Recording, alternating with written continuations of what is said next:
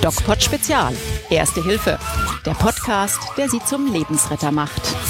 Präsentiert vom Medic Center Nürnberg.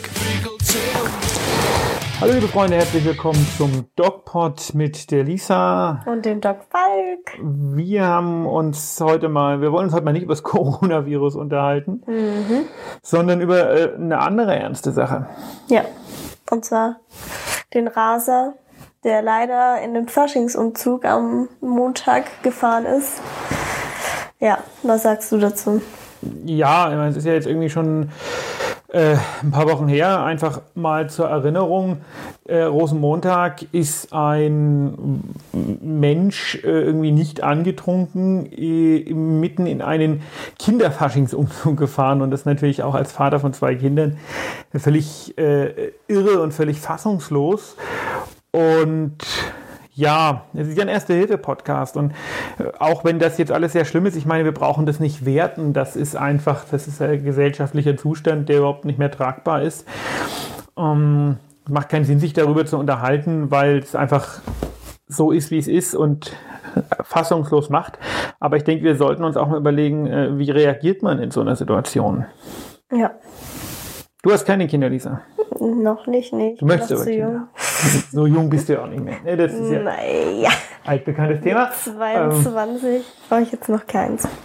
Ähm, nichtsdestotrotz äh, hast du ja sicherlich auch eine Meinung dazu Ja. und ähm, kannst dir irgendwie, ähm, sagen wir mal von der Seite, wir machen jetzt gemeinsam diesen Erste-Hilfe-Podcast schon eine ganze Weile Ja, und mich würde mal interessieren, wie du in so einem Fall reagieren würdest. hm, schwierig. Ähm, ich glaube, man kann gar nicht so wirklich pauschal sagen, was man in dieser Situation machen würde. Ähm, bin ich jetzt Zuschauer oder Ja, du bist nicht ja im Opfer. Auto.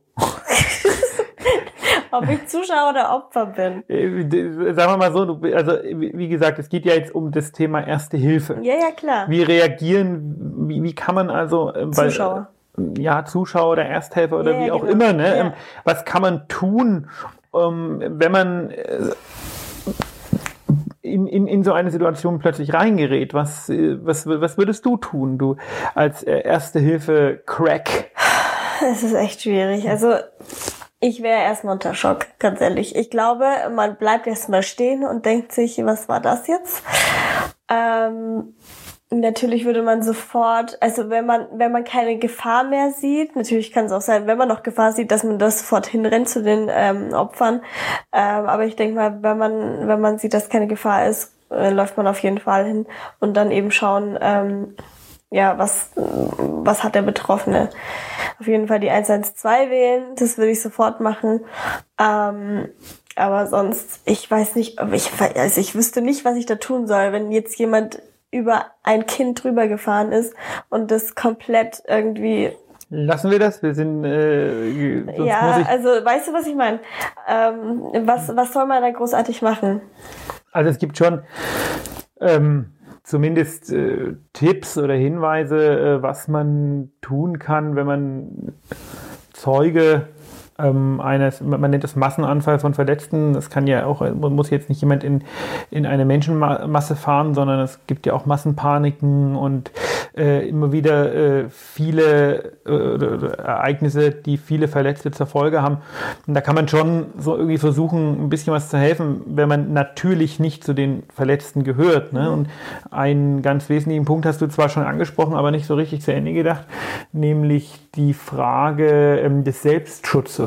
Ja, Ähm, Ich muss natürlich erstmal gucken, und das ist äh, völlig essentiell, ich muss natürlich erstmal gucken, ähm, bin ich noch in Gefahr?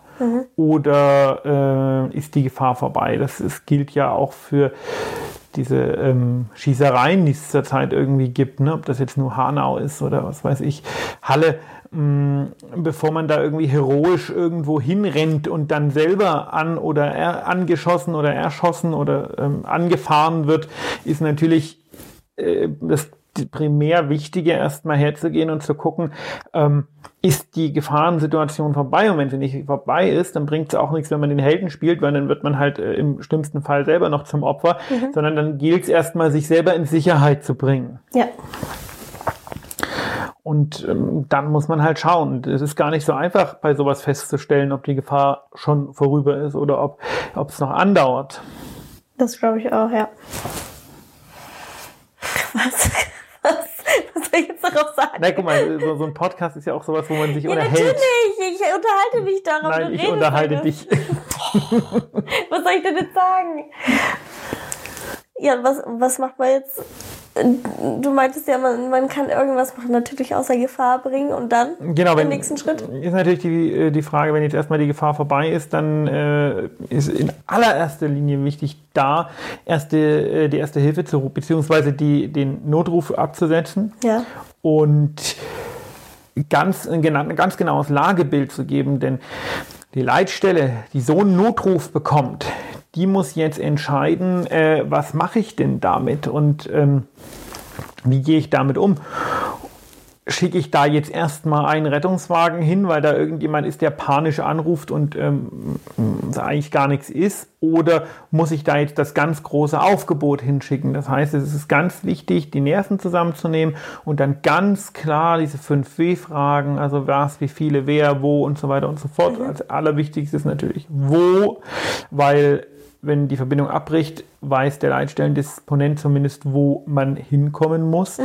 ähm, durchzuarbeiten, dann so sagen, passen Sie auf, hier ist gerade jemand in eine Menschenmenge gefahren, hier gibt es sehr viele Verletzte, ich weiß nicht wie viele, und das ist dort und dort. Und da müssen Sie bitte äh, so, gerade wichtig zu schätzen. Wir, wir rechnen hier mit 10, 20 oder über 20 Verletzten.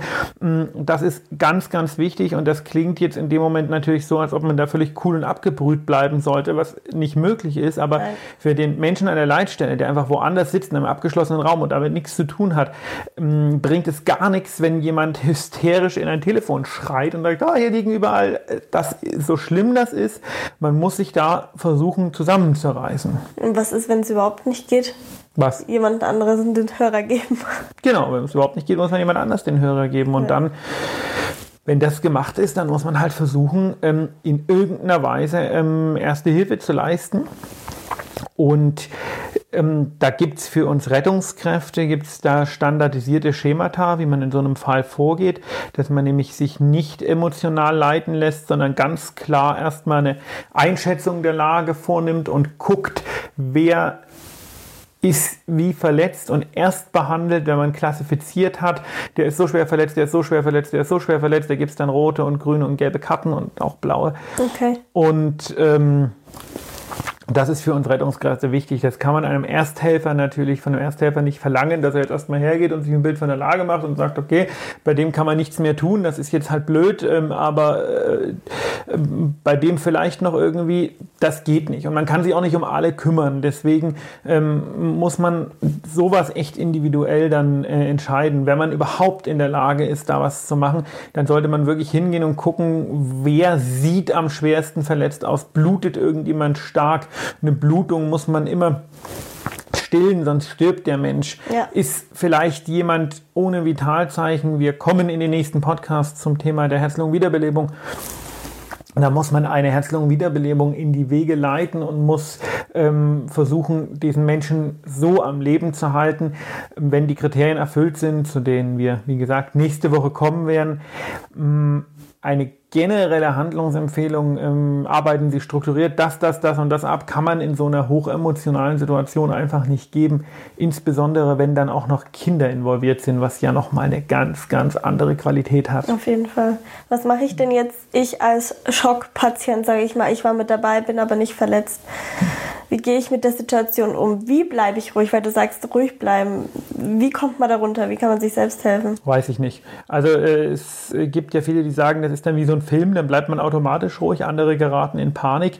Ähm, wichtig ist, ähm, wenn du sagst, du als Schockpatient, der äh, aber nicht verletzt ist, ähm, das ist gar nicht so leicht zu wissen, ob du verletzt bist ne? okay. in so einer Situation, weil es ja doch so ist, dass äh, der Körper in so einer psychisch äh, Extremsituation mh, Endorphine und so weiter ausschüttet, die dann mh, dich den Schmerz gar nicht wahrnehmen lassen. Okay. Deswegen äh, stellt sich natürlich schon die Frage, mh, bist du wirklich nicht verletzt. Also ich würde erstmal an mir runtergucken und gucken, ob alles in Ordnung ist, ne? gerade wenn es um Schießereien oder sowas geht. Ja.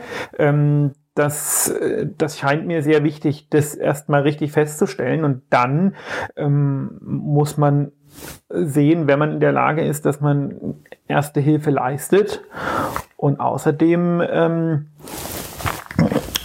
danach ist es halt auch echt einfach wichtig, wenn man bei sowas beteiligt ist, dass man sich psychologische Hilfe sucht. Okay, also auf jeden Fall wird man dann direkt auch von der, äh, ja, wer kommt dann da, der Notdienst, die, die, die das ist oft schwierig. Das ist oft schwierig. Es gibt natürlich Traumatherapeuten, aber im mhm. Grunde genommen in so einer schwierigen Situation, wo ganz viele Menschen gleichzeitig Hilfe brauchen, es sind die psychischen Traumata der Betroffenen nicht das erste Problem. Ja. Und deswegen gehen die oft unter und deswegen steht man dann oft da, am Ende alle sind weg und man weiß gar nicht, was man tun soll. Ähm, es gibt da Opferhilfsvereine und auch psychologische Hilfe, mhm. äh, an die man sich wenden muss. Also ähm, wirklich aktiv nach Hilfe suchen, wenn man sowas mitgemacht okay, hat. Okay, also wenn es sowas passiert, gibt es quasi keinen, der sich um dich kümmert. Du musst es von selber. Das kann es geben. Ja. Es gibt äh, in manchen Bundesländern solche Angebote, aber darauf verlassen würde ich mich nicht. Okay, das ist auch ein, ja, ein kritischer Punkt, wie ich finde. Also ja, es ist äh, definitiv ein kritischer Punkt. Ja. Okay, wir hoffen, dass ihr nie in so eine Situation kommt, weil es ist echt irgendwie, kann man sich gar nicht vorstellen. Wir wünschen euch trotzdem noch ein schönes Wochenende und sagen, bleibt gesund, geht achtsam mit euch um. Bis zur nächsten Woche. Bis zur nächsten Woche. Mehr bei uns im Netz auf nordbayern.de